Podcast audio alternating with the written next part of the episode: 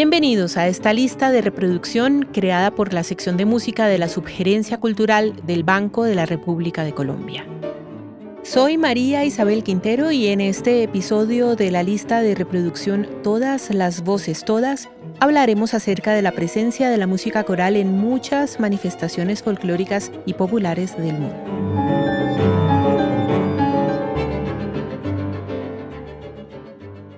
Como lo hemos comentado en los primeros episodios de este podcast, la música coral en el ámbito académico ha evolucionado a lo largo de los siglos a la par con el desarrollo propio de diversos elementos constitutivos de la música clásica,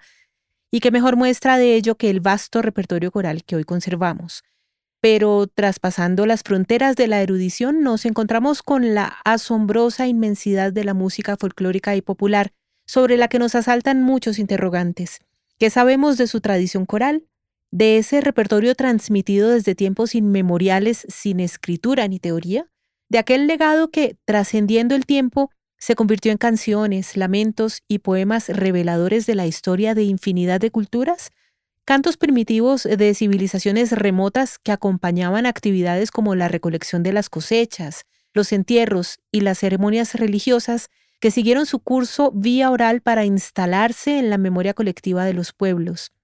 Cantos que emigraron con sus habitantes hacia nuevos territorios, produciendo el sincretismo cultural que es la riqueza de la música folclórica de nuestros días. En Europa, este universo permaneció apartado del rigor de la academia hasta comienzos del siglo XIX y, puesto que la tradición oral era su vía única de transmisión, no se dio a conocer más allá de los límites naturales de las regiones que le correspondían a una u otra manifestación o corriente. Pero esta situación empezó a cambiar cuando el creciente auge del nacionalismo musical de mediados del siglo volteó su mirada hacia la cultura popular y sus múltiples músicas, como hicieron Brahms, Dvorak, Smetana o Chopin, por ejemplo, quienes manifestaron un genuino interés en estas fuentes al punto de incluir temas folclóricos en muchas de sus composiciones. Ya en el siglo XX este interés cobró más rigor, método e importancia a través de la etnomusicología, práctica que en casi todo el mundo respondió a un creciente afán de preservar las culturas populares amenazadas por el avance de la urbanización y la modernización. Aunque resulte arriesgado generalizar, la música vocal y coral en los ámbitos folclórico y popular exhibe una técnica muy distinta a la enseñada por el canto clásico, más espontánea y natural. Se acude entonces a la amplísima gama de matices sonoros que la voz humana es capaz de emitir, panorama emocionante que nos proponemos explorar enseguida, develando diferencias y similitudes de algunas tradiciones corales del mundo, como ejemplos de la riqueza cultural y musical de diferentes regiones. Comencemos en África, ese gran continente dotado de una diversidad inmensa de países, etnias, idiomas y religiones, en donde el canto es el común denominador de todos los pueblos que lo conforman y es que en muchas de sus naciones se vive una relación con el canto estrecha y cotidiana, en la que sus habitantes, muy temprano en la infancia, cantan y bailan al son de tambores o a capela en diferentes ritos y celebraciones. Ceremonias surgidas en el corazón mismo de las comunidades, con la presencia de agrupaciones corales de niños o adultos que cantan alternando con un solista o con otro coro en forma responsorial. Existen dos aspectos característicos y fundamentales en la música vocal africana, las melodías repetitivas y fáciles de memorizar para que la audiencia pueda participar del canto, y el ritmo, rasgo de gran fuerza, presencia e intensidad, generalmente acentuado por el acompañamiento de tambores o el batir de palmas en una permanente invitación a la danza. También es algo frecuente en menor medida el canto coral a capela cuyo rasgo más notorio se revela en el color y el timbre mismo de la gran voz resultante, abierta, resonante y homogénea. América, este vastísimo territorio, presenta una característica única, la simbiosis cultural de los indígenas aborígenes, los europeos provenientes de diferentes naciones y los africanos, que arribaron al continente a partir del siglo XVI con la activación del comercio de esclavos. La huella de la herencia africana quedó plasmada en muchos ritmos latinoamericanos y antillanos como el calipso, el tzuk, la salsa, el currulao, la cumbia y la samba, por mencionar solo algunos, muchos de los cuales mantienen características muy similares a las de la música africana. Así sucede, por ejemplo, con un par de ritmos que nos son completamente familiares, el currulao y los cantos de la costa pacífica colombiana, que suelen expresarse a capela o con acompañamiento de percusión y marimba. En el caso de la samba brasileña, esa fidelidad a la fuente africana original se manifiesta principalmente en el ritmo, rasgo que en este caso se presenta pleno de agilidad y audacia. Aquí es necesario aclarar la diferencia con su homófona, la samba argentina, cuyo ritmo refleja claramente las influencias africanas y mestizas que hacen parte de su ADN. Tanto la brasileña como la argentina se interpretan con un acompañamiento instrumental que refuerza las voces del coro y la armonía.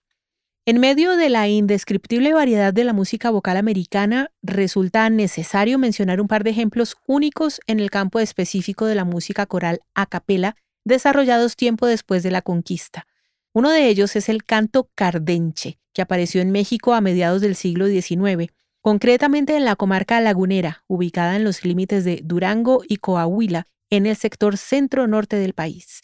Es un canto campesino a varias voces transmitido de forma oral y que hoy se conserva principalmente en el poblado de Sapioris.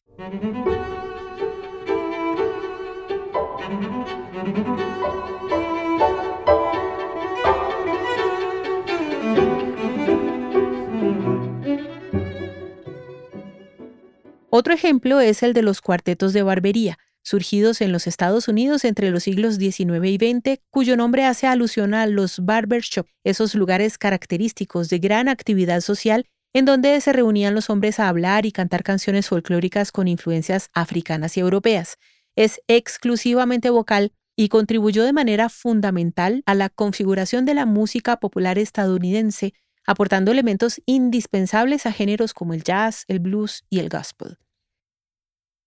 El continente asiático es un territorio sumamente amplio que comprende un gran número de países como China, India, Japón, Corea, Indonesia, Taiwán, Irán, Irak, Arabia Saudita, Turquía y una parte de Rusia, mientras que el continente oceánico está conformado por las islas Nueva Guinea, Nueva Zelanda y Australia principalmente. No está por demás afirmar que son territorios con una amplísima diversidad cultural y étnica. De manera general, Puede decirse que el estilo oriental en música se caracteriza por intervalos de medios y cuartos de tonos, escalas cromáticas, sistema de ragas en la India, estructuras modales y escalas pentatónicas, entre otros muchos detalles técnicos que pueden lucir complicados, pero que sin duda resultan familiares para los oyentes. Si bien en muchos países asiáticos predomina la música instrumental, asentada en una tradición fuerte y sólida, algunas regiones tienen tradiciones corales comunes en casi todo el continente, aunque nunca de la manera como sucede en África.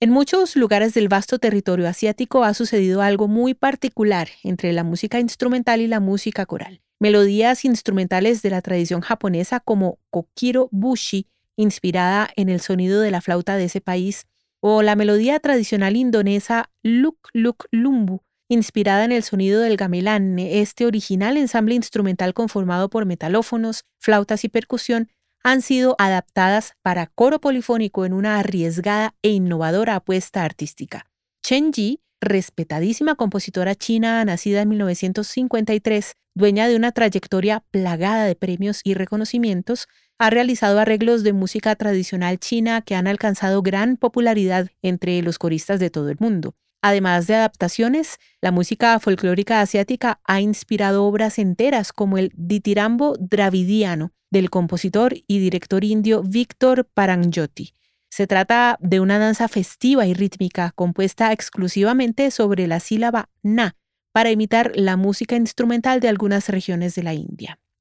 De otro lado, literalmente, en Nueva Zelanda, la tribu maorí tiene una importante tradición vocal que se hace presente en coros masculinos o mixtos que acompañan la haka, baile tradicional que acude a elementos de percusión corporal, como sucede en Kote Amorangi, una de las obras más representativas del estilo. Europa, el viejo continente, no se queda atrás en tradiciones folclóricas vocales, manifestaciones sobre las que han incidido multitud de circunstancias a lo largo de su historia, entre invasiones, migraciones, diásporas y asentamientos, por mencionar tan solo algunos fenómenos. Lugar propicio, laboratorio perfecto para una importante hibridación cultural. como sucedió con la diáspora judía que se diseminó por toda Europa llevando consigo tradiciones orientales que se adaptaron a los nuevos territorios. El canto sefardí, nombre dado a los judíos españoles expulsados en el siglo XV, en una muestra del sincretismo entre las melodías orientales polifónicas y la tradición musical de la península española, por citar uno de los ejemplos más relevantes. Por otro lado, de nuevo literalmente, tenemos una de las tradiciones folclóricas europeas más conocidas desde finales del siglo XX, la eslava, expresión que ganó inmensa popularidad gracias a la difusión de grupos como las voces búlgaras desde los años 70 o el grupo polaco Laboratorium Piesni, que en la actualidad se ha consagrado al repertorio vocal folclórico de regiones como Bielorrusia, Ucrania, Bulgaria, Polonia y Escandinavia. Estilo de canto caracterizado por un timbre nasal, abierto, similar a las voces africanas en timbre e intensidad. Otros grupos corales se han interesado en rescatar el repertorio folclórico celta y de países nórdicos, adaptándolos al formato a capela o empleándolo como material sonoro para nuevas composiciones. En definitiva, a partir del siglo XIX el repertorio coral se enriqueció con música folclórica de diversas regiones, gracias al trabajo de compositores interesados en rescatar sus raíces. Hoy, Muchos ensambles vocales han incorporado a su práctica cotidiana obras escritas originalmente en lenguas nativas y, sin embargo, aún queda un inmenso trabajo por delante para rescatar y difundir repertorios autóctonos que aún permanecen ocultos al conocimiento.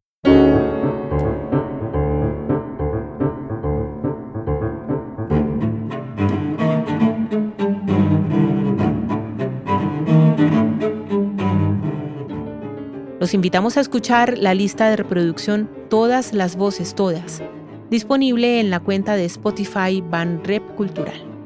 La investigación y selección de la música de esta lista fue realizada por Angélica Daza. Los estuvimos acompañando Jefferson Rosas en la edición y montaje, María Alejandra Granados en la producción y María Isabel Quintero en la presentación. Toda la actividad cultural del Banco de la República se encuentra en la página web en Facebook como Sala de Conciertos Luis Ángel Arango y en Instagram, Twitter y YouTube como Banrep Cultural. La música de este podcast es parte de Conversaciones, variaciones para violín, violonchelo y piano opus 32 del compositor Juan Antonio Cuellar, interpretada por el ensamble Lincoln Trio. Los esperamos en nuestro próximo episodio.